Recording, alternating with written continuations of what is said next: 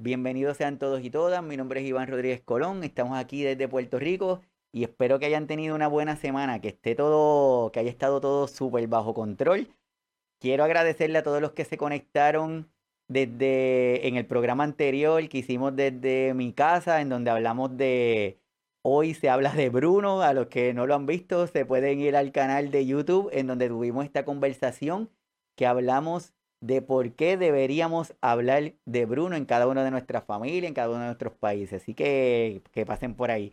Y hoy tenemos dos invitadas de lujo que están con nosotros directamente desde Monterrey, México. Y vamos a pasar un súper rato aquí. Ella es Tania y Cintia. Bienvenida, muchacha. Gracias. Muchas gracias, buenos días. Buenos días. y con cada una de ellas vamos a estar discutiendo este tema y lo vamos a estar desarrollando. Tenemos para comenzar con la doctora, doctora Tania Peña Arriaga. Ella es especialista en medicina de familia, eh, tiene una maestría en educación, diplomado en profesionalización docente, diplomado en gerontología del Hospital José Eleuterio González, Universidad Autónoma de Nuevo León, titular de la Comisión Académica de Ameyalí de 2018-2021, profesora titular de la Residencia de Medicina Familiar Unidad de Medicina Familiar número 26, Monterrey, Nuevo León, y actual vicepresidenta del Colegio de Medicina Familiar del Estado de Nuevo León. Así que, eh, Tania, para mí es un placer que estés aquí con nosotros. Gracias. ¿Qué, ¿Qué ha ocurrido con esto de la pandemia? ¿Cómo lo, lo viviste desde tu perspectiva, tanto de la, como personal como profesional? Bueno, pues eh, personal creo yo que es algo de lo que no, no estábamos de plano ah, esperando que, que, pasara esto, ¿no? Precisamente ahorita en, en marzo pues se cumplen los dos años de, Acá, acá en México nosotros teníamos un, un, puente, por así decirlo, que es cuando tenemos un día, un día festivo, un día en el que no vamos a trabajar y se esperaba pues que tuviéramos un regreso un, día lunes y ya a partir de ahí fue cuando cambió para todos la, pues la vida, ¿no? Algo que no, que no estábamos esperando, que se cerraran escuelas, que se cerraran eh, pues distintos eh, servicios de salud en cuanto a que a lo mejor... Eh, en, en, algunas clínicas, algunos hospitales tuvieron que tener reconversión hospitalaria para poder dar atención a los pacientes con, con, COVID y enfocarnos entonces en lo, en lo, que estaba, en lo que estaba pasando, ¿no? Y sin embargo, pues sin seguir dando la atención médica también a, a otros padecimientos crónico-degenerativos que pues son igual de importantes que el, que el COVID, ¿no? O sea, el, el COVID no, pues a, pesar de que era la, urgencia o lo, que estaba emergente, pues a fin de cuentas los pacientes seguían teniendo las demás patologías, el, mm. cáncer, la diabetes, la hipertensión, todo lo demás no, pues no paró en ningún momento. Así es, trae un punto que es muy cierto. De momento todo se detuvo y era solamente COVID y las demás condiciones como que se desaparecieron y se quedó todo el mundo como en ese, en ese limbo de, condición. Es muy cierto. También aquí tenemos a Cintia López Botelo. Cintia es nutrióloga especializada en el soporte nutricional de las enfermedades neurológicas por the European Society for Clinical Nutrition and Metabolism. Maestra en Ciencias en Salud Pública, egresada de la Facultad de Salud Pública y Nutrición de la Universidad Autónoma de Nuevo León Actualmente se encuentra cursando el último semestre del doctorado en filosofía con orientación en administración en salud de la Facultad de Contaduría Pública y Administración de la Universidad Autónoma de Nuevo León. Es docente de estadística descriptiva e inferencial y es miembro externo del cuerpo académico del Departamento de Neurología del Hospital Universitario Dr. José Eleuterio González como nutrióloga e investigadora en enfermedades neurológicas. Aquí que, así que Cintia, estamos de show por tenerte a ti también aquí. Dentro de tu experiencia de la pandemia, ¿cómo fue? Pues muchas gracias, mucho gusto a todos. Pues la verdad fue todo un reto el, el, tema de la pandemia, como decía ahorita la doctora Tania, eh, la verdad, la mayoría de las personas olvidó las otras patologías. Nosotros lo vimos bastante, por ejemplo, acá en el, en el departamento de neurología. eh, como la mayoría de las enfermedades debido a esta cuarentena, que no podían asistir como tal a, a sus consultas, a sus seguimientos, etcétera, los pacientes comenzó a avanzar muy rápido la enfermedad. Eh, luego, aparte el tema psicológico, ¿no? También me los, me, los, me los afectó bastante también. Entonces, digo, fue todo un tema increíble eh, que yo creo que todavía eh, muchos pacientes siguen sufriendo las consecuencias de este, de este encerramiento, de la pandemia. Poco a poco como que vuelven a restaurarse las actividades, pero yo creo que algo bien importante que quedó eh, vaya, que nos dejó la pandemia es todo este aspecto psicológico y también nutricional, porque fue cuando empezamos a darnos cuenta de, ah, caray, o sea, la alimentación de verdad nutre mi cuerpo, ¿no? De verdad me puede ayudar a tener un mejor sistema inmunológico, me puede ayudar a combatir mejor, eh, pues, este virus, de, en este caso la pandemia o, o con las mismas enfermedades, pero ha sido todo un reto. Lo que dice es muy cierto y dentro de una de las cosas que se comentaban a los pacientitos, incluso se sorprendían cuando le decían, acuérdate dentro del manejo de la condición necesitábamos que duermas adecuadamente y que comas adecuadamente y como que lo miraban extraño a uno, como que, que tiene que ver eso, ¿verdad? Así que nos permitió hacer esta integración de todas las condiciones, que es lo que queremos estar hablando hoy. Nos vamos con Tania. Hablamos de medicina familiar, hablamos de especialidad de medicina de familia. Para los que nos están viendo y los que van a estar escuchando luego el programa en los podcasts, ¿cómo podemos describir lo que es un especialista en medicina de familia y qué es la medicina familiar? Pues la medicina familiar es, una rama muy interesante que a veces eh, se confunde o, se puede interpretar como si fuera la medicina general. Sin embargo, es una especialidad que destaca ah, porque trabaja de la mano con otras, con otras especialidades, es parte de este equipo multidisciplinario que le dan seguimiento a los pacientes, pero eh, si en algo destaca es por el enfoque preventivo que tenemos y en la educación del, del paciente. Como médicos familiares, eh, aprovechamos cada oportunidad que tenemos eh, de interacción con el, con el paciente para educarlo, para, para explicarle sobre cómo puede prevenir enfermedades. Vemos ese entorno biopsicosocial que, que tiene el paciente, porque a fin de cuentas el paciente pertenece a un, a un sistema, ¿no? Todos pertenecemos a, a, un, sistema, a una familia, a un entorno que tenemos de trabajo, a la comunidad, y vemos entonces nosotros como médicos familiares al paciente con ese, con ese enfoque, ¿no?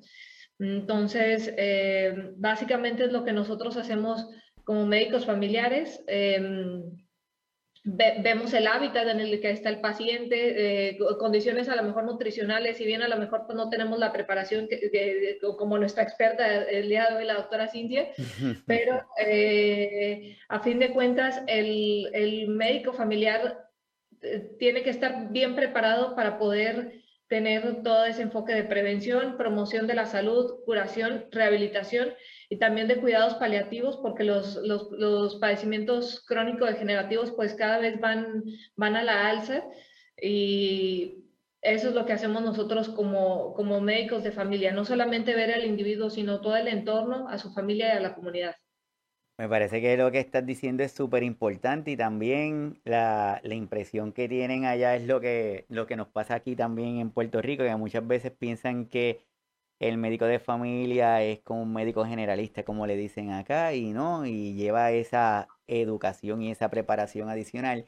Y aquí estamos compartiendo esta información para los que van a estar escuchando el podcast que dice que es una disciplina académica y una especialidad médica cuyo objetivo de conocimiento clínico, educativo y de investigación. O sea que no solamente nos quedamos en evaluación, sino vamos un poquito más. Y me gusta mucho eso que subrayamos que dice sin fragmentación entre lo biológico, que es lo físico, lo psíquico y lo social. Me parece, esa partecita me gusta mucho porque muchas veces pensamos que vemos a los pacientes fragmentadamente y no sé ya que si les pasa como aquí, pero pensamos que si un paciente lo están viendo muchos especialistas, eso es buen cuidado de salud, cuando sabemos que no, porque la comunicación no es la mejor y el paciente lo está viendo el especialista de la mano derecha y el especialista de la mano izquierda, entonces no hay esa integración.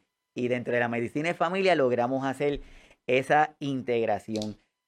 Tania, dentro de tu perspectiva como médico de familia, ¿cómo podemos, cómo tú describirías estos cuidadores y cuidadoras enfocándonos principalmente en las condiciones de Parkinson?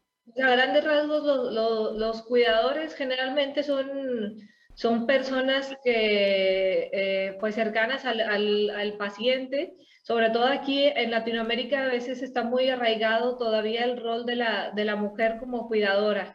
Entonces, eh, no, me, no, me, dejará mentir eh, la doctora Cintia que a lo mejor aquí es lo que más comúnmente vemos, que cuando un paciente enferma, eh, casi, casi por default, el cuidador es la, es la esposa, o si el paciente tal vez es, es viudo, es la hermana, la hermana soltera o la hermana divorciada o la hermana que, que pues también ella tiene su propio entorno y lo, lo, que pasa después con el cuidador es que pues el cuidador a veces descuida de, de, de sí mismo. Pensemos que el cuidador también a veces tiene otras patologías de base, a veces el cuidador pues también padece hipertensión, diabetes o tiene alguna otra cosa y aparte tiene su familia, tiene a lo mejor todavía hijos pequeños, tiene que cuidar también a, su familia y se descuida a sí mismo y a su entorno o inclusive a veces pues dejan de, trabajar. Entonces, ese es el impacto que puede tener en ocasiones el, ser el cuidador de un paciente con, en cualquier patología, eh, pero en ese caso, pues lo que nos, nos ocupa el día de hoy, pues el, el Parkinson. Entonces, eh, el paciente con Parkinson requiere muchos cuidados por, por, la alimentación, por las alteraciones que hay a veces en la deglución, porque requiere una terapia, porque requiere acudir a sus valoraciones con el especialista, eh, por el impacto que tiene en su, en su calidad de vida o en la limitación en las actividades básicas. Entonces, eh, ese es el impacto que, que puede eh, existir en el, en el, cuidador y por eso tenemos que estar bien al pendiente no nada más del paciente, sino del entorno del cuidador y ver cómo se pueden ir redistribuyendo esas tareas para que no recaiga todo sobre una persona y porque si no, a fin de cuentas, puede llegar a ser desgastante. Así es, teniendo esa realidad, entonces, ¿cómo dentro de la medicina familiar vemos esta condición de Parkinson? ¿Cómo dentro de los médicos de familia identificamos el paciente y cómo es esa mirada a ese paciente de Parkinson? Bueno, desgraciadamente, a veces todavía está muy arraigado el pensar que la enfermedad de Parkinson se limita al adulto mayor. Sin embargo, estamos viendo que cada vez es más frecuente que veamos personas más jóvenes que pueden ya tener, estar desarrollando la enfermedad de Parkinson. Y aquí lo interesante también se vuelve en que eh, a, veces todavía como médicos estamos muy acostumbrados a, pues esperar a, los trastornos motores. Sin embargo, hay otros datos de alarma que nos pueden estar diciendo pues que un paciente pues va hacia, hacia allá, ¿no? Hacia la enfermedad de Parkinson. Eh, los, los, trastornos motores inclusive pueden tomar hasta, hasta 10 años en que los podamos notar.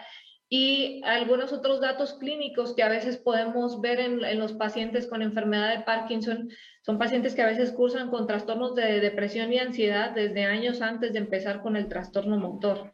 Entonces, eh, nosotros tenemos que tener ese enfoque para hacer diagnósticos precoces de tener una evaluación integral siempre de todos nuestros pacientes y cuando detectamos a este hacer pues un envío oportuno para poder tener ese equipo multidisciplinario que no nada más se limita al, al médico familiar o, o, al médico general y al neurólogo, sino también hacernos apoyo de psicología, de hacer envíos oportunos a nutrición a los pacientes, de trabajo social y ver esas redes de apoyo con las que puede contar el paciente para que el impacto sea menor en, en él. Entonces, otros, otros síntomas que a veces pueden desarrollar pacientes son eh, síntomas urinarios, tienen, tienden a tener también impacto en el trastorno del sueño y eso pues a fin de cuentas los trastornos del sueño que a veces eh, son, eh, pueden tener pesadillas, dificultad para mantener el sueño, eh, pues también impacta en el, en el cuidador a fin de cuentas, porque tampoco va a tener una buena calidad del sueño quien está al pendiente de una persona con enfermedad de Parkinson. Entonces, pues más que nada eso principalmente. Ha utilizado unas cuantas palabras ahí que se dicen fácil, pero son súper importantes. Uno, cuando hablamos de ese diagnóstico precoz, nosotros el año pasado tuvimos aquí una, un podcast en donde hablamos de Parkinson y tuvimos a personas que tienen la condición, que le invitamos que pasen por el canal para que le den una miradita.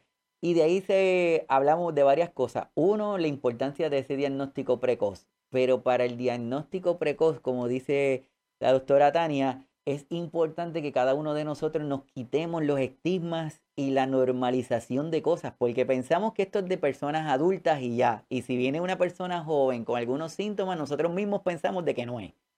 Pues desde ahí debemos empezar a entender que no, que es importante que eh, tengamos esa mente abierta para, en caso de que hay una persona presentando unos síntomas, como dice la doctora Tania, que no todo lo que tiembla es Parkinson. Hay otros síntomas que se empiezan a ver desde antes, que si un paciente se empieza a referirlo, debemos prestarle atención para no perdernos de ese diagnóstico precoz. Y lo otro que dice la doctora es de activar este grupo interdisciplinario. Y yo creo que eso es vital, eh, la integración de los grupos interdisciplinarios para que colaboren y al final de cuentas el beneficio es para el paciente, ¿verdad? Y por eso es que tenemos a Cintia hoy aquí con nosotros que nos va a ayudar a ampliar esa mirada, a ampliar esa mirada a lo importante que es esa parte de nutrición. Dentro de la medicina familiar tenemos los cuidadores, tenemos a las cuidadoras, tenemos el diagnóstico. ¿Qué otra cosa deberíamos estar pendiente o cómo la medicina familiar nos ayuda ampliar esa capacidad de ese diagnóstico precoz? Bien importante también tener una evaluación integral de la familia. A veces, eh, si bien no necesariamente va a haber eh, antecedentes de heredos familiares, pues sí podemos, debemos también interrogar si ha, si ha habido antecedentes en la familia de, de, de trastornos motores, ¿verdad? El, problema es que a veces, no, como no son diagnosticados los pacientes o por desconocimiento, tal vez ya ahorita ya es menos frecuente, pero puede haber antecedentes eh, familiares o que, que, hayan tenido los papás o los abuelos y no, pues no tenían el diagnóstico. Pero a fin de cuentas, cuando uno ya empieza a interrogar, bueno, pues sí se dan cuenta que había algo ahí que, que tal vez ya había un dato, ¿no? De que el paciente pues tenía esa predisposición al menos genética esa disposición genética que está presente, porque, y es una pregunta bien frecuente que nos hacen en la consulta, es, mi abuelito, mi papá, yo voy a tenerlo, entonces empiezan a, darse esta dinámica de información que es lo que, lo que queremos. Cintia, nutrición, es una palabra que le hemos dicho yo no sé ni cuántas veces. Hasta podemos pensar que la sabemos lo que es. ¿Qué, ¿qué es la nutrición? Porque podemos pensar que nutrición es que yo coma tres veces al día y que beba agua y, ya con eso cuadro todo, pero ¿qué es la nutrición? Pues miren, básicamente la nutrición, y es un tema que, que bueno que me lo preguntan, porque yo creo que es muy fácil desde el momento que uno piensa en la nutrición a alimentos, pues lo googleo, ¿no? Este, me, me, es muy fácil de buscar en Google de qué puedo comer o qué tipo de dieta me va a ayudar para, para este, eh, no sé, diabetes, hipertensión, etc. Entonces, es muy fácil para la gente tomar decisiones con respecto a los alimentos. Y es bien importante que entiendan, que, o sea, que, que conozcan acerca del tema y de la profundidad, porque la nutrición es una ciencia, es una ciencia que te basa en estudiar cada que todos aquellos nutrientes que tienen los alimentos. O sea, por ejemplo, a lo mejor nosotros podemos estar viendo una zanahoria y decimos, pues sí, es fibra, ¿no? Pues sí, pero trae vitamina A y la vitamina A me ayuda a fortalecer el sistema nervioso en tal cosa. Este, trae vitaminas del complejo B, o sea, es más que nada la, la ciencia que hay detrás del alimento que yo tengo enfrente de. Es más que nada ver o así de sencillo, eh, si yo tengo un alimento y yo siempre les digo a, a, la mayoría de mis pacientes, de si ustedes tienen un alimento enfrente y están a punto de comérselo y súper rico y todo, es pregúntense qué le estoy dando a mi cuerpo con ese alimento. O sea, si le voy a dar el hierro, la vitamina, etcétera, o nada me le voy a dar grasa, ¿verdad?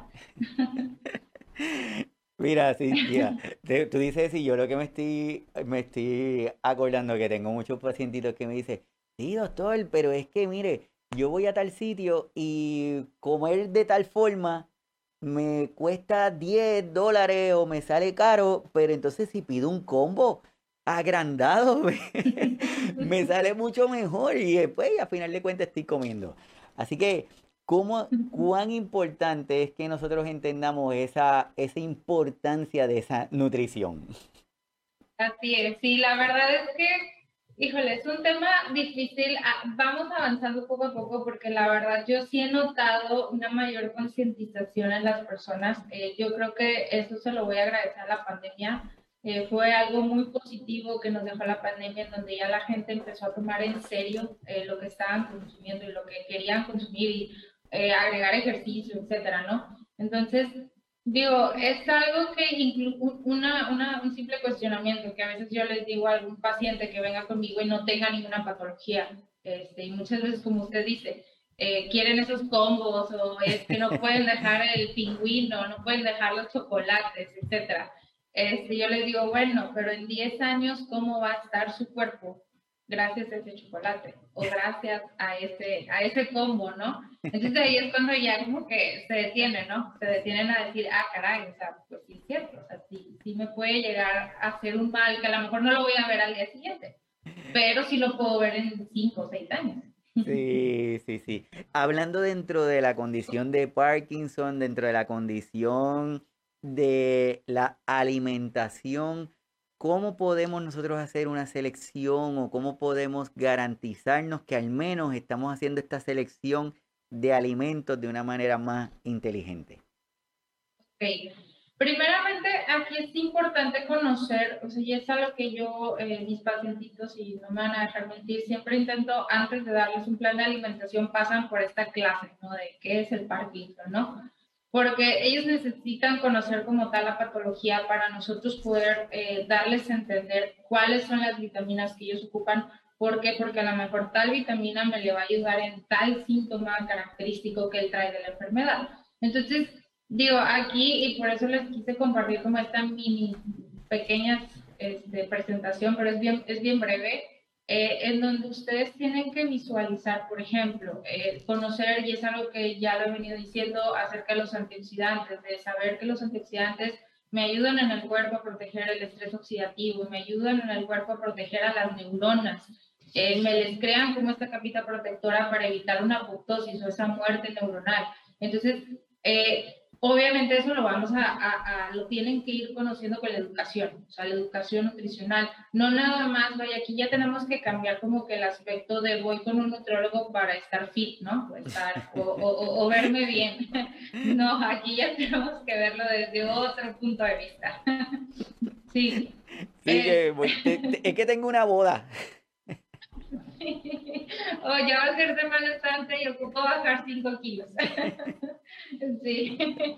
sí, es bien característico. Entonces, es un, es un tema cultural, es un tema de educación, de, de, y antes de que, de que se me olvide un poquito retomando el tema de lo de la pandemia, yo creo que otra cosa positiva de la pandemia es que nos ayudó a estar más informados. Eh, nos obligó a estar dentro de redes sociales, estar dentro de, de, Internet, conociendo, y eso hizo que la educación en los pacientes creciera de una manera increíble. Y fue ahí en donde realmente empezaron a decir, ah, mira, sí es cierto, el nutriólogo no nada más me va, me va a ayudar a verme bien, ¿no? Este, sí me va a ayudar como que por, la, por el tema neurológico. Entonces, es algo súper interesante que ahorita conforme vayamos este, vaya, la plática ya voy entrando en cada uno de los temas. Súper, súper. ¿Qué debemos de considerar entonces para si tenemos un pacientito? Es más, Cintia, te voy a, te voy a lanzar un reto aquí siendo injusto. Vamos a imaginarnos que tenemos una persona de los que están conectados y recientemente, ayer o esta semana, le diagnosticaron que tiene esta condición de Parkinson, él o el familiar. ¿Cómo nosotros o qué consideraciones debería de tener esa persona con este diagnóstico hablando desde la perspectiva nutricional? Ok, de hecho, digo, no, no lo digo en, mal, mala idea ni nada, pero a mí me encanta que me lleguen esos pacientes, porque yo siempre les digo, los pacientes recién diagnosticados son los, híjole, podemos hacer tantas cosas con él de manera preventiva. ¿Por qué? Porque él puede realmente decir, ok, ya tengo la enfermedad, sabemos que el Parkinson pues no hay todavía una cura, pero sí podemos detenerle el avance, entonces hoy, ¿qué necesito hacer? Van a tener que cambiar su vida completamente, va a tener que cambiar todos sus hábitos, eh, todo su estilo de vida. Entonces, una de las principales consideraciones eh, en el tema Parkinson, y son como de los principales síntomas, es primeramente el estreñimiento, ¿no? La mayoría de los pacientes eh, tiene la tendencia a presentar estreñimiento. Eso es también por tema muscular. Sabemos que el Parkinson me afecta mucho el tema muscular por la sintomatología de ellos. Pueden ser rigidez muscular, puede ser los, los, movimientos involuntarios, pero ambos me están afectando el músculo. Entonces va a llegar un punto en donde ese músculo y al final de todo el tema del, de, vaya, todo los, el sistema digestivo es un músculo el que está actuando. Entonces por eso se ve bien comprometido el tema del estreñimiento. Otra que eso ya, ya es en Parkinson más avanzado, en etapas más avanzadas, pero también es eh, es bien común encontrarnos el tema de la dilución, que ahorita hace, hace un momento la doctora Tania lo decía, eh, que hay pacientes que de repente no pueden diluir, eh, no pueden tomar líquidos, entonces para evitar llegar a eso, a, a, esa condición, pues nosotros tenemos que enfocarnos en el músculo, es decir, ok, ¿cómo tengo que nutrir al músculo? Básicamente una de las cosas bien importantes es todo gira en torno al músculo. Nosotros tenemos, ya me diagnosticaron eh, la, patología, ahora mi principal objetivo es cuidar mis músculos, cuidar todos los músculos de mi cuerpo. ¿Por qué? Porque si yo no cuido eso me puede llegar a provocar estreñimiento, puedo empezar a tener alteraciones de la dilución, puedo empezar a tener este, una desnutrición proteica, eh, en casos extremos una sarcopenia. Entonces todo gira en torno al músculo. Ahora, es bien importante saber también que el músculo no nada más lo cuidamos con el ejercicio, no significa que se me tienen que ir a hacer crossfit o, o gimnasio, etcétera, no. Este, y es algo que también eh, me gusta como que resaltar esta parte. El músculo también lo cuidamos a través de la alimentación, a través de los alimentos altos en proteína pero tampoco no se me les vaya a hacer fácil porque es una tendencia que dicen, ay, tengo que cuidar el músculo, voy a agarrar los botes estos de proteína en polvo y me voy a estar tomando este, la proteína en polvo a todo lo que dan. Ahí les encargo sus riñones, tienen que tener mucho cuidado con este tema. Entonces, este, por eso les digo que la nutrición suele ser un tema como nosotros nos auto, autoadministramos cosas, ¿no? Este, digo, el músculo es el principal, el tema del estreñimiento. Quiero tocar aquí un tema bien importante eh, que últimamente ha empezado a salir mucho a relucir, que es el tema de la microbiota intestinal. Eh, la, últimamente los estudios ya han demostrado esta relación positiva entre microbiota intestinal con Parkinson, en donde, o sea, y ahorita lo mencionaban anteriormente, eh, que ya viene una predisposición desde mucho antes de que ya tuvieran el diagnóstico, que a lo mejor, por ejemplo, eh, me encontré un estudio en donde venía que pacientes que durante a lo largo de su vida eh, tenían la tendencia a sufrir mucho estreñimiento, muchos problemas gastrointestinales, a la larga desarrollaban el Parkinson. Entonces es bien importante y ahí es cuando todos empezaron a voltear la microbiota intestinal, ¿no? De qué está pasando, o sea, qué es lo que está sucediendo en este tema. Y la microbiota intestinal, la buena noticia, también la podemos mantener saludable a través de la alimentación. Entonces, eh, la alimentación no es todo. Sí, sí, sí, definitivamente la parte de la alimentación es vital. Incluso voy a compartir con ustedes y lo voy a leer para los de los podcasts que dice que cada vez se le da más importancia a los síntomas no motores de la enfermedad. Hay una propuesta en donde establecen cuatro ejes nuevos, que uno es los síntomas motores, síntomas no motores, deterioro cognitivo y la dependencia para las actividades del día a día. Doctora Tania, cuando hablamos de la dependencia de las actividades del día a día, ¿cómo podemos definir eso de las actividades del diario vivir? El, paciente, como bien mencionaban ahorita, no nada más los síntomas motores, sino también la, lo que ya habíamos hablado ahorita de la, de la depresión y la ansiedad, los trastornos del sueño pueden inclusive cursar con disminución del olfato, con los síntomas urinarios, pero esa rigidez y esa espasticidad es la que va dando un poquito más de auge a que se presente esa, esa dependencia para realizar algunas otras actividades, ¿verdad? Entonces, a, lo mejor con la cuestión de, del, el temblor fino no es tan limitante, pero el paciente a medida que va desarrollando esa rigidez, pues a lo mejor no puede, inclusive a lo mejor eh, cambiarse su ropa, abrochar sus zapatos, eh, lavar los trastes, eh, y si pensamos en, el, paciente que aparte de esto curse con síntomas depresivos, pues es un paciente que también se va a ir autolimitando en, en lo que él, él, considera o ella considera que pueden realizar. Entonces, es, tanto los, síntomas per se como la limitación que ocurre, eh, una por, por eh, la ansiedad y por la depresión, y dos, también eh, por el, el, cómo a veces la familia, pues inclusive también los, los, los limita, ¿no? Entonces, a medida que el paciente y la familia tengan, eh, estén bien informados, pues también vamos a evitar que el paciente tenga esa autolimitación que a veces pudiese existir aún antes de que se desarrollen los síntomas. Y, y las palabras que utilizaste ahorita, lo de el diagnóstico precoz, el diagnóstico oportuno, comienza desde este cambio de mirada de cada uno de nosotros, porque si, si nos quedamos pensando que Parkinson es y viene a nuestra mente esa imagen que siempre vemos que es la clásica de una persona adulta, un poquito inclinada, que tiene algún tipo de temblor, cuando empezamos a tener un paciente más joven que se queja de estreñimiento, que se queja de dolor articular, que se queja de que se está cayendo, pues quizás lo vamos a estar asumiendo que es otra cosa y no vamos a pensar en esto. Por eso es que me llamó mucho la atención esta, este intento de clasificación de estos ejes en donde le están dando validez e importancia a otros síntomas que no son motores, que está el cognitivo y está esa, está esa dependencia. Y aprovecho porque el próximo sábado, en esta segunda parte, vamos a tener aquí a dos personas súper espectaculares que nos van a estar dando su historia ¿Y cómo comenzó todo? Que eh, sabemos que con la educación, como dice Cintia, que nos ha dado la pandemia, ha permitido que las personas estén más informadas y ha permitido que busquen más información y entonces eso nos ayuda. Si hablamos de, de, esa salud intestinal, Cintia, ¿cómo nosotros podemos abordar esa salud intestinal? Claro, Sí, nada más retomando un poquito el punto que decía ahorita la doctora Tania, que yo creo que es un punto bien importante en los pacientes, eh, que es este tema de los trastornos del sueño y de la depresión, ¿no?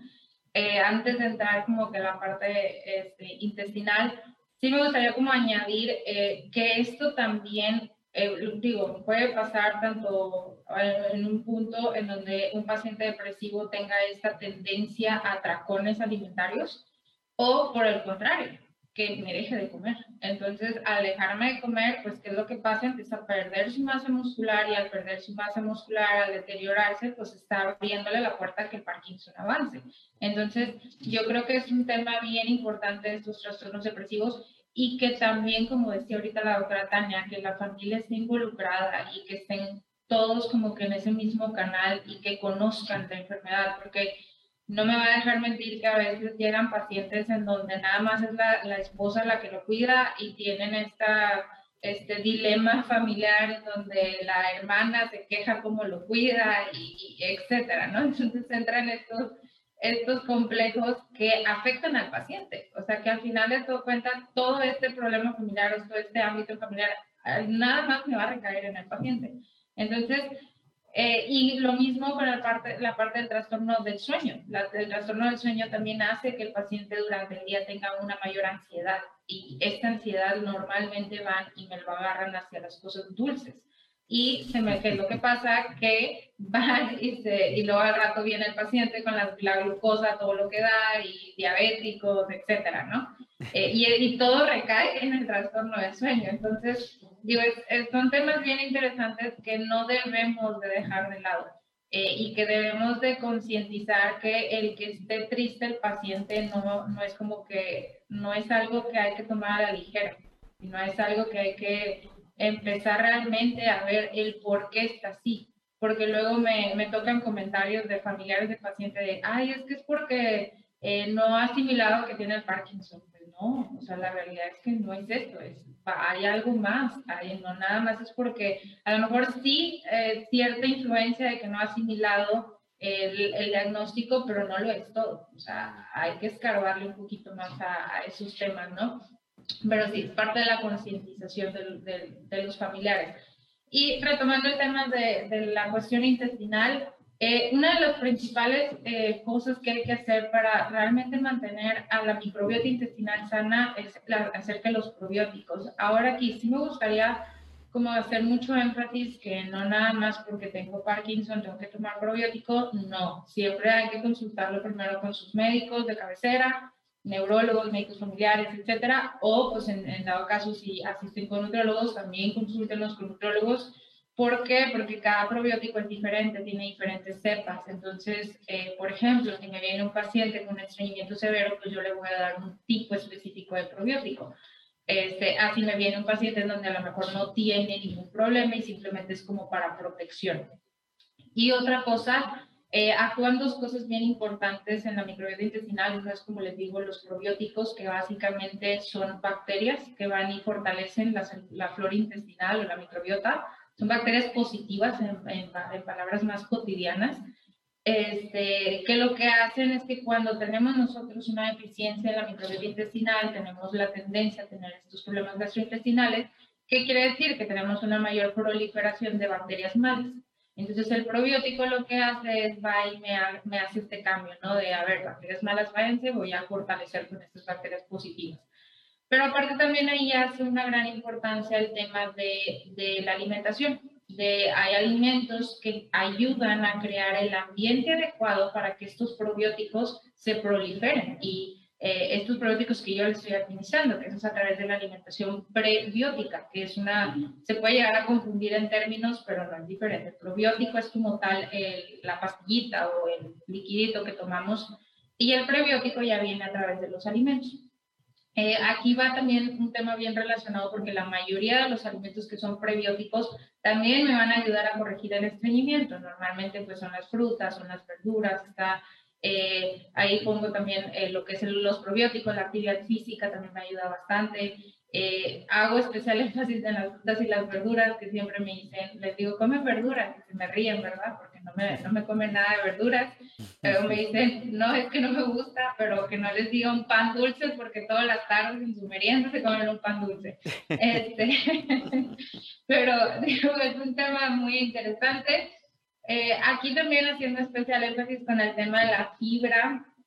Eh, la fibra me ayuda bastante en la cuestión del estreñimiento eh, constantemente vienen pacientes a la consulta que traen estreñimientos severos y me dicen, es que, eh, Cintia, yo consumo mucho eh, cereal integral ¿no? y sigue el estreñimiento. Hay que, aquí les doy como una pequeña clase en donde no necesariamente los cereales integrales me van a quitar el estreñimiento. No, aquí tenemos que adecuar eh, lo que es la fibra soluble, fibra insoluble, y el agua, porque muchas veces eh, estos estreñimientos es por una deficiencia de agua. Entonces yo les pregunto, ¿cuánta agua me consumen? Y casi casi me preguntan qué es agua, ¿no? ¿Y eso qué es? ¿no? Me lo tengo que tomar. Entonces, eh, y traen toda la deshidratación a todo lo que da. Entonces, es bien importante saber que la fibra integral que viene de los granos integrales no necesariamente va a ser la que me va a quitar el estreñimiento. No, también ocupo la fibra que viene de las frutas, de las verduras, de la, luego las verduras con cáscara, porque luego tenemos a las mamás que a la zanahoria y a la, a la papa y a, y a, todas le están quitando la cáscara. Y pues adiós fibra, ¿verdad? Digo, ahí es donde está la principal fuente de fibra. Entonces, que sean con, con cáscara, que sea una muy buena hidratación y en conjunto tanto el consumo de los granos integrales como sus frutas, verduras y el consumo del agua es lo que realmente me les va a ayudar a quitar este estreñimiento. Y ahí, incluyendo, dependiendo del caso de cada paciente, porque no todos me pueden realizar actividad física, pero también incluyendo como que el tema de la actividad física, del movimiento que ellos este, me, me vayan haciendo, porque si es un paciente que está muy sedentario, etcétera, pues sabemos que tenemos esta tendencia a presentar mayor problema de estreñimiento, precisamente por, por el sedentarismo está utilizando todos esos términos y me gustaría hacerte la siguiente pregunta. Siempre hay personas que nos preguntan, y lo estoy seguro que, que la doctora Tania también, pero doctor, es que yo bebo, yo bebo agua. Yo bebo agua y me dice que estoy cortito de agua, pero cuando le decimos a un paciente que necesita mejorar esa hidratación, cuando le decimos que necesito que mejores la hidratación, aquí nosotros decimos, cuando vamos a hablar clarito de un tema, le decimos, vamos a hablar en arroz y habichuela, que es lo más simple, vamos a hablar directo al, al grano. Cuando le decimos, te estamos recomendando que tienes que hidratarte y nos preguntan, ¿cómo lo hago? ¿Cuál es la recomendación para que una persona tenga una idea que está llegando esa hidratación?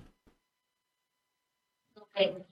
Eh, ahí, principalmente, y es un tema sí bien común, que me, eh, me dicen, es que si me hidrate, cuando uno le pregunta la cantidad de agua que me consume al día, eh, básicamente me consumen, si acaso, un vaso de agua en cada tiempo de comida. Eso no es suficiente. O sea, ellos me tienen que consumir, por las recomendaciones normalmente dicta que debe ser de 1.5 a 2 litros de agua al día pero no tienen pierde. la verdad, el agua que nosotros debemos de consumir depende de nuestra estatura. Y siempre les digo, si uno mide 1,70, entonces tú tienes que consumir un litro con 700 mililitros, ¿no? Entonces es como una manera práctica, como ya de, de intentar como personalizar este tema del agua. Otra cosa, no nada más eh, de podemos consumir como tal el agua natural, porque luego entra este tema donde no les gusta, porque no sabían nada. No, se pueden hidratar a través de otros medios. Puede ser a través de, por ejemplo, aguas de Jamaica, aguas de fruta, eh, inclusive, por ejemplo, muchos les gustan las comidas con caldo, o sea, las comidas caldudas, ahí también va cierta cantidad de líquidos. O sea, y una manera práctica de saber que están hidratados es, es ya más algo físico. Si ustedes se tocan eh, con un dedo la piel y ven que se les marca como blanquito y se tarda mucho, en quitar esa parte blanquita, hay una deshidratación presente o hay una inflamación, etcétera. Entonces ya los veré a todos ahí picándose, viendo de que a ver si, si es cierto que traigo esta deshidratación. Si, si efectivamente este, les pasa eso, el cuerpo está deshidratado y ocupa que se levanten y vayan por un vaso de agua. Muy bien, muy bien, muy bien. Así que esos son sí, eh, los consejitos básicos que son que nos ayudan que nos ayudan mucho. Retomó a ese paciente diagnóstico temprano, ese paciente que recientemente le dijeron tiene la condición o a ese cuidador que tiene el familiar. Doctora Tania, cuando tenemos este paciente o esta persona, este cuidador, que se acerca donde nosotros y dentro de la medicina familiar tiene este enfoque biopsicosocial que tratamos de integrarlo todo, ¿cómo nosotros pudiéramos hacer ese primer acercamiento con este paciente que le acaban de decir que tiene una condición neurodegenerativa que es crónica y que no tiene una cura hasta el momento, ya ese paciente le dicen un nombre y ya muchas veces ya llegan al final de la película. Le dan el diagnóstico ahora, pero ya se imaginan la etapa más mala de la película. Dentro de la medicina familiar, ese paciente que llega a nuestra consulta, ¿cómo le podemos hacer esa, esa primera orientación? Bueno, aquí es bien importante el, cómo damos las noticias, cómo, cómo le decimos al paciente sobre diagnósticos. Eh, eh, lo, mismo pasa, eh, ya sea un diagnóstico de, diabetes, que a lo mejor es algo muchísimo más común, pero decirle a un paciente un diagnóstico de Parkinson, pues tiene un impacto también a la larga en, en su calidad de vida y sobre todo ahorita por la cuestión de que hay, hay mucho desconocimiento sobre el Parkinson. Entonces, eh, tenemos que dar paso a que el paciente también despeje sus dudas, a que el paciente demostrar esa apertura, a que nosotros lo podemos guiar en, en todas esas cuestiones, sobre todo sobre el pronóstico que a veces pueden tener eh, cierta incertidumbre de qué es lo que va a pasar y porque como usted bien lo dijo ahorita, eh, como lo dice Iván, el paciente a veces piensa ya en automático en el escenario más catastrófico. Y, eso tiene mucho que ver con la habilidad del, profesional de la salud para comunicarse. Es decir, si, si, no, si, no, abordamos o si no damos bien la noticia del, diagnóstico de Parkinson, o, no, no, de una manera en que, en que el paciente pueda estar un poco más tranquilo. Si no damos espacio para que el paciente despeje sus dudas, se va a ir a casa pensando tal vez en el escenario más catastrófico o se va a meter a googlearlo y, o, o, pensando en, en, lo que ha visto en, en, en televisión o, o en, otras fuentes, ¿no? O en familiares o en gente que hayan conocido, ¿no? Entonces, siempre tenemos que, cuidar el cómo estamos dando el diagnóstico, tener apertura para que el, que el paciente y su familia despejen todas sus dudas hacerle saber que vamos a acompañarlo, no nada más en el momento del diagnóstico, sino a lo largo de la enfermedad. El médico de familia tiene la ventaja de que puede acompañar al paciente a lo largo de toda su vida. Vemos desde bebés hasta adultos mayores. Entonces, vamos a estar con ellos, vamos a estar al pendiente de despejar sus dudas. Si tal vez en ese momento no tienen la duda, pero les surgen a lo largo del mes o, ya que, se fueron a casa, tener esa comunicación de que ellos puedan regresar y preguntarnos también para acompañarlos y que no se vayan nada más con una concepción de lo que ellos puedan encontrar en otras fuentes tal vez no tan confiables. Nosotros como médicos de familia tenemos que tener ese abordaje biopsicosocial, como bien lo dijo, y también conocer el contexto del paciente, porque no va a ser lo mismo un paciente que tal vez tiene acceso a, recursos de salud que un paciente que tal vez no tiene esa cobertura.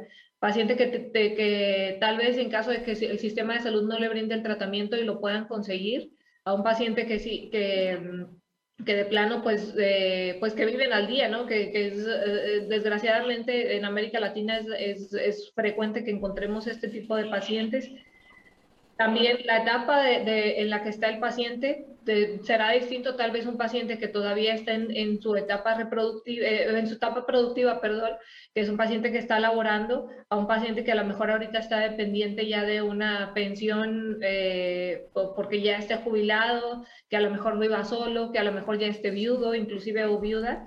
Y eh, tenemos que conocer también con qué redes de apoyo cuenta, ¿no? Si, si, si sus hijos le apoyan, cuántos hijos tiene, si hay a lo mejor alguien que, que vaya a, tomar ese, ese rol de cuidador y también siempre hacer énfasis en que en, esa flexibilidad en los roles que debe existir en las familias, ¿no?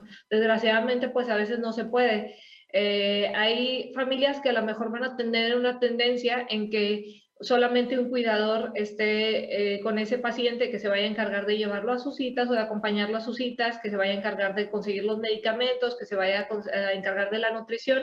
Y a lo mejor habrá otras, otras familias en donde no es solamente una persona, sino que a lo mejor entre varias personas y la doctora Cintia que tiene un contacto estrecho ahí con los, con los pacientes en el seguimiento nutricional, pues tal vez verá que en una ocasión viene alguien, en la siguiente ocasión viene otra persona yo lo que hago en mi, en mi práctica es tratar de tener el pendiente de qué cuidadores son los que están acudiendo para que todos estemos en el mismo canal, ¿no? Inclusive lo, lo consigno en mis notas médicas, decir, hoy vino María con el paciente, o la, siguiente cita viene Juan, etcétera, para nosotros saber eh, con quiénes estamos tratando y quiénes somos ese parte, esa parte del equipo, y no nada más el, el equipo multidisciplinario, sino el equipo que es la familia.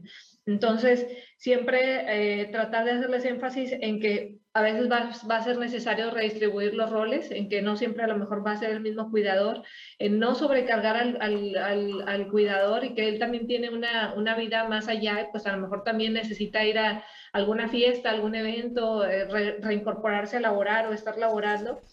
Entonces, esa adaptabilidad del grupo de la familia es algo que nosotros como médicos tenemos que evaluar y estar al pendiente.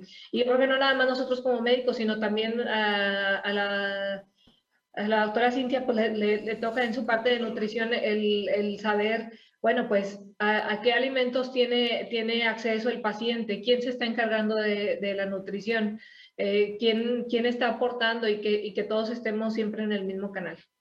Me parece espectacular. Y como decimos, Parkinson, enfermedad de Parkinson, no es igual en cada paciente. Por eso es que es importante, nosotros le decimos que existen condiciones, pero existen personas que tienen condiciones de salud. Por lo tanto, no lo podemos darle el poder a la condición para que se apodere de la persona. Entonces, eh, esa misión que tiene el médico de familia de ver ese aspecto biopsicosocial, en donde podemos comunicarnos con Cintia y le decimos, oye Cintia, mira, vi a don Pepito, pero don Pepito me está diciendo que no se va a comer lo que tú le dijiste porque él no come verdura, pero que no te lo dice a ti porque no se atreve. pero cuando establecemos esas conexiones, permitimos que en una próxima ocasión que Cintia vea a Don Pepito, probablemente no le va a decir, Iván me dijo que me tiraste al medio. No, no, quizás le, le busco otra estrategia, ¿verdad? Entonces es la magia de esto. Y esa parte de educación y de identificar eso que dijiste, Tani, está espectacular. eso de la redistribución de roles, porque si dejamos que siempre sea una misma persona el día que no venga, en la casa, tal vez, ¿quién le va a dar seguimiento? Y no sabemos. Entonces eso es espectacular. Así que me parece maravilloso. Ese médico de familia ya tiene esa visión, ya tiene esa forma de contacto, ya tiene esa forma de identificar cómo va desarrollándose, cómo es que el médico de familia le puede dar seguimiento a un paciente que tiene esta condición de Parkinson, partiendo de la premisa de que, de que es de inicio, de que lo acaba de identificar o lo acaban de diagnosticar. Bueno, el, el, seguimiento yo creo que debe de ir en función también de una, pues de la, de la progresión de la enfermedad. A lo mejor habrá pacientes que podemos estar viendo a lo mejor mensualmente, habrá pacientes que los podemos ver un poquito más retirados, pero habrá pacientes y habrá familias que sí requieren un seguimiento un poco más estrecho, ¿verdad? Sobre todo tal vez cuando apenas están asimilando el diagnóstico o cuando todavía pueden existir muchas, muchas dudas. Eh, el seguimiento pues también debe de ir en función de, ese, de esa interacción con el equipo multidisciplinario y no olvidarnos en que el paciente a lo mejor lo esté viendo el neurólogo, pues a veces el paciente no se va a presentar nada más con la enfermedad de Parkinson, sino que también tiene otras comorbilidades, a lo mejor también, no sé, padece obesidad, padece diabetes eh, o hipertensión arterial, o a lo mejor ya venía arrastrando alguna insuficiencia renal crónica. Entonces, por eso es la importancia de que la evaluación debe ser integral y no nada más enfocada en una sola enfermedad. No estamos viendo a Juan, el que padece Parkinson, estamos, o, el, paciente de Parkinson, estamos viendo a Juan que pertenece a un núcleo familiar que está en un contexto y que aparte a lo mejor tiene otras patologías de base. Sí, y, y lo que estabas comentando ahorita, tiene el neurólogo, nosotros lo recibimos, pero descubrimos que es que probablemente la pastilla que le dio el neurólogo, él no se la toma como es porque quizás no tiene el acceso o quizás cuando va al centro a recoger el medicamento no está disponible y en lugar de tomárselo de forma continua, siempre tiene que esperar una semana. Hace una semana que fui a la farmacia no me la dieron, entonces todos esos detallitos nos afectan. Por eso es importante, como dice la doctora Tania, conocer el paciente, conocer el núcleo familiar y darnos el tiempo para identificar qué puede afectar en ese, en ese manejo, en ese tratamiento del paciente. Casi siempre, si nos vamos por lo clásico, la rigidez muscular es el aspecto que más llama la atención de los pacientitos con Parkinson. Y aparte de medicamentos, tenemos a Cintia para ver si nos puede ayudar, cómo nosotros podemos afectar de forma positiva, ¿verdad? Para manejar ese, esa rigidez. Claro, sí. Eh, la rigidez muscular es un tema que los pacientes siempre, la mayor, no, no todos, ¿verdad? Pero la mayoría eh, siempre ya la consulta como que con esta incertidumbre porque normalmente les ocasiona mucho calambre, bastante calambre y siempre me dicen que los calambres pueden ser ya en la noche o en las mañanas y eso pues me los incomoda, ¿no?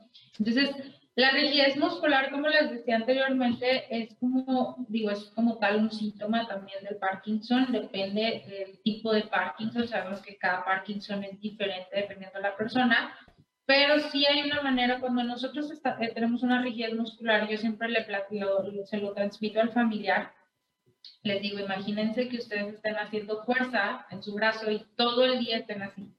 Digo, ¿cómo van a sentir el brazo al final? ¿no? Ya ni, ni van a sentir el brazo, lo van a sentir completamente, eh, vaya, muy débil. Entonces, el paciente se siente así constantemente, se siente esa debilidad. Entonces, lo primero que tenemos que nosotros ir, primer terapia es el tema del ejercicio, ejercicio que vaya enfocado en una rehabilitación, es decir, a que vaya poco a poco ayudándoles a relajar ese, ese músculo que está como muy tenso.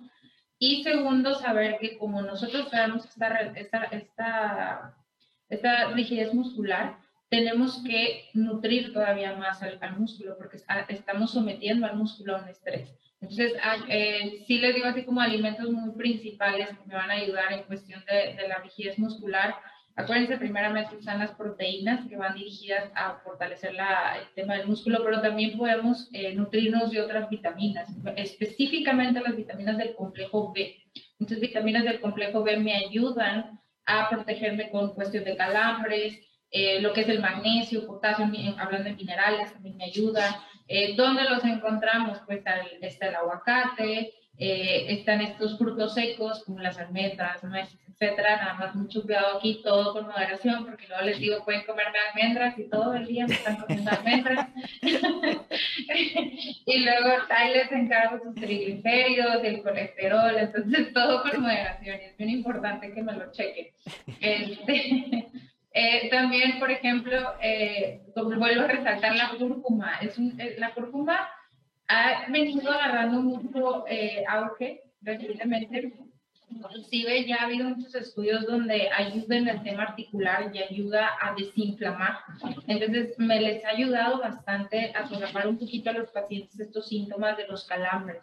Entonces, si ustedes tienen oportunidad de consumir cúrcuma, ¿cómo me la pueden consumir? Eh, la verdad acá, bueno, acá en mi región nos las venden en, en los supermercados en polvo. Entonces, con nosotros lo podemos comprar y con nos vamos a hacer un licuado de melón o un licuado de papaya, le ponemos tantita cúrcuma. Este, o inclusive al arroz, vamos a hacer un arroz, le ponemos un poquito de cúrcuma y ya estamos ingiriendo este, estas vitaminas y estos, estos nutrientes que trae que me puede ayudar un poquito a desinflamar, ¿ok?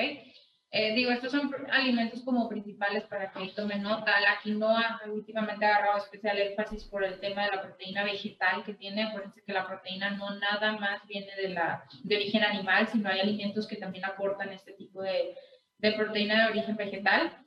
Entonces, la verdad, todo gira en torno a la alimentación. Eh, nada más, obviamente, saber eh, a escoger o seleccionar estos alimentos como en particular. Y como les digo, el tema de la actividad física es bien importante. Antes de, cerrar, como aquí me gustaría como agregar un poquito con lo, lo que decía ahorita la doctora Tania de, del tema de los familiares. Inclusive a mí a veces me toca que cuando los familiares, este rol del familiar que no está tan pendiente, eh, me llegan a decir, es que yo soy el que me, me encargo de, de, ir a llevarlo contigo a la nutrición, pero luego viene mi hermana y le está dando pan dulce y me dijiste que no, entonces es un tema bien, bien importante este, y que siempre les digo que es bien importante que los familiares se pongan de acuerdo, porque la verdad, si no se ponen de acuerdo, el único perjudicado es el paciente. O sea, el único perjudicado a ellos, pues como quiera, pueden estar ahí ellos como que el conflicto, pero me afecta mucho al paciente, no nada más en el estado físico del paciente, sino también en el estado emocional, en el estado mental, porque al final de cuentas, pues ellos ven, ellos, ah, digo, hay pacientes en cuestión de avance, tengo a lo mejor muchos pacientes que ya están muy avanzados y que a lo mejor no me pueden hablar, pero sí escuchan y yo les digo, están escuchando todo este dilema y lo único que están haciendo es que me lo están afectando más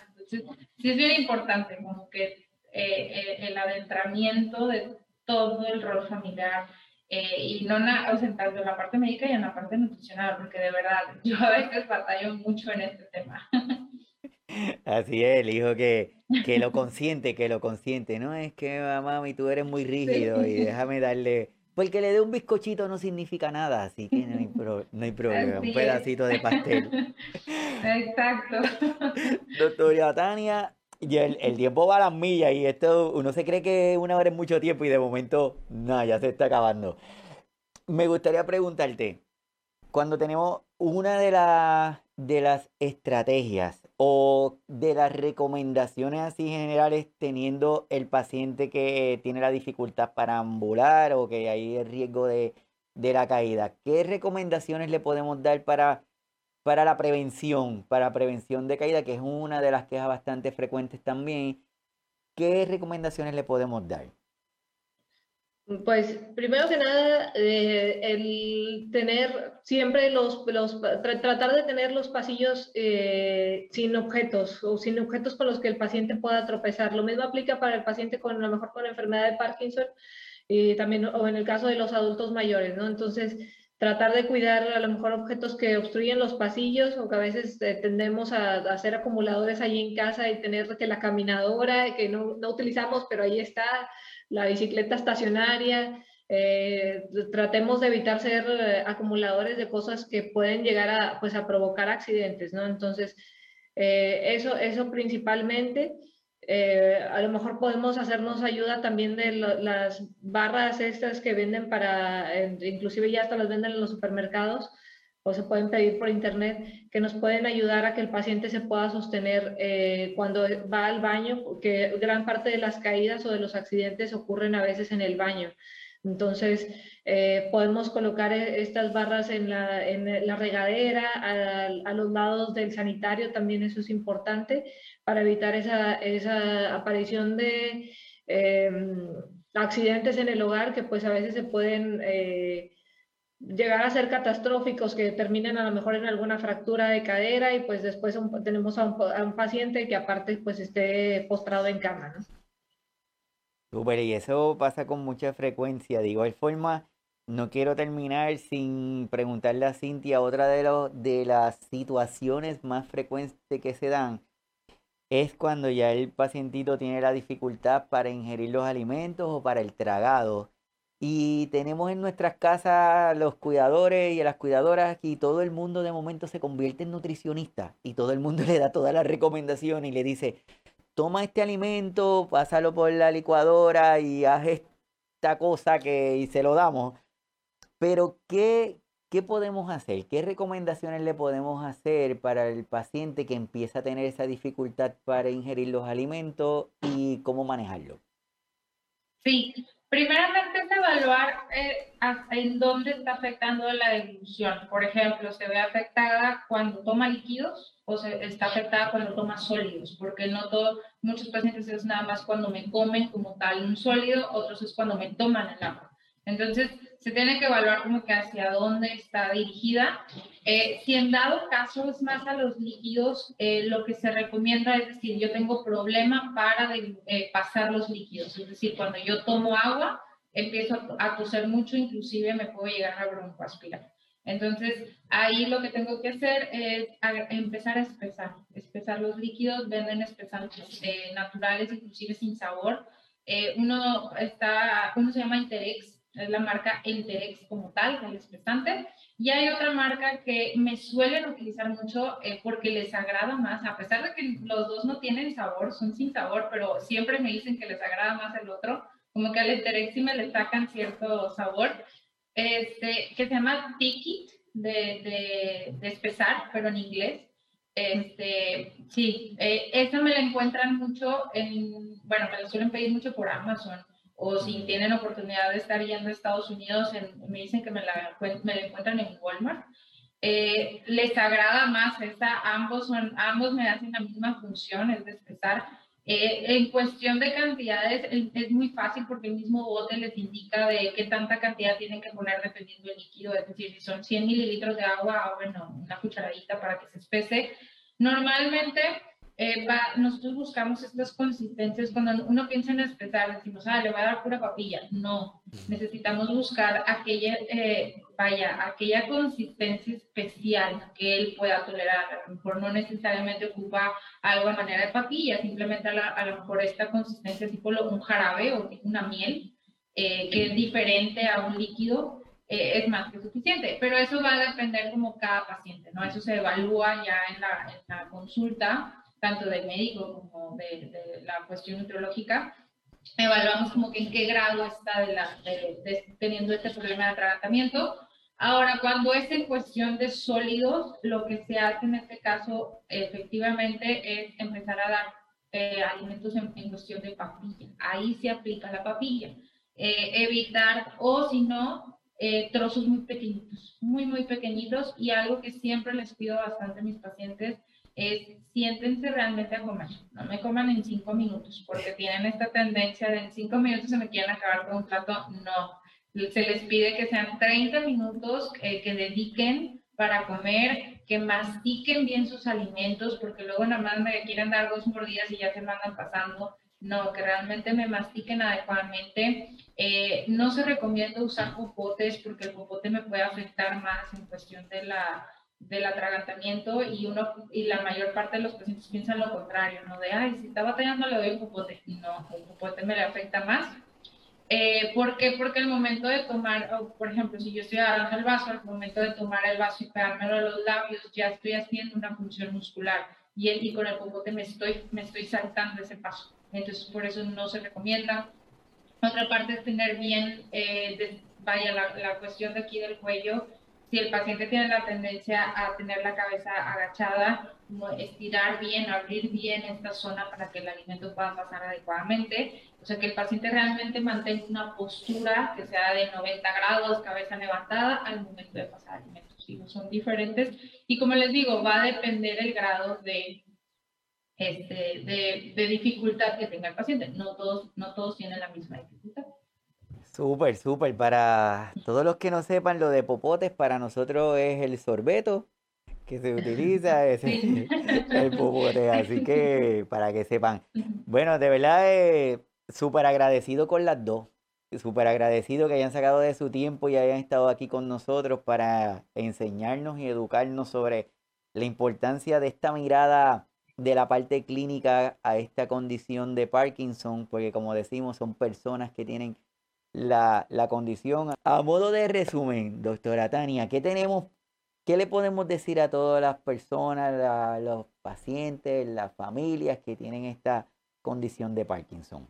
Que realmente la, la ciencia ha avanzado mucho y la tendencia es que va a seguir avanzando. Entonces, eh, no tengan miedo en acercarse a sus servicios de salud o en enfrentar, a veces batallamos para hablar ciertas ciertas cosas o ciertos temas en la familia por el, por el tabú o por el miedo. Eh, siéntanse que pueden eh, buscar a, sus, a sus redes de apoyo familiares e inclusive pues a las redes de apoyo con las que cuentan los distintos servicios de salud. Entonces, eh, pues a lo mejor la doctora Cintia y yo, pues en el contexto acá de, México, pero sabemos que a lo largo de, América Latina, pues debe haber instancias dedicadas a eso. Yo creo que nada más es cuestión como de, de buscarlas y pues que el apoyo exista, ¿no? Así es, Cintia, ¿qué le podemos decir? Sí, primeramente, como decía la doctora también, no tengan miedo. La verdad, este, habemos profesionales de la salud atrás eh, capacitándonos, siempre estamos en constante capacitación para poder darles un mejor servicio a ustedes, para poder orientarlos mejor.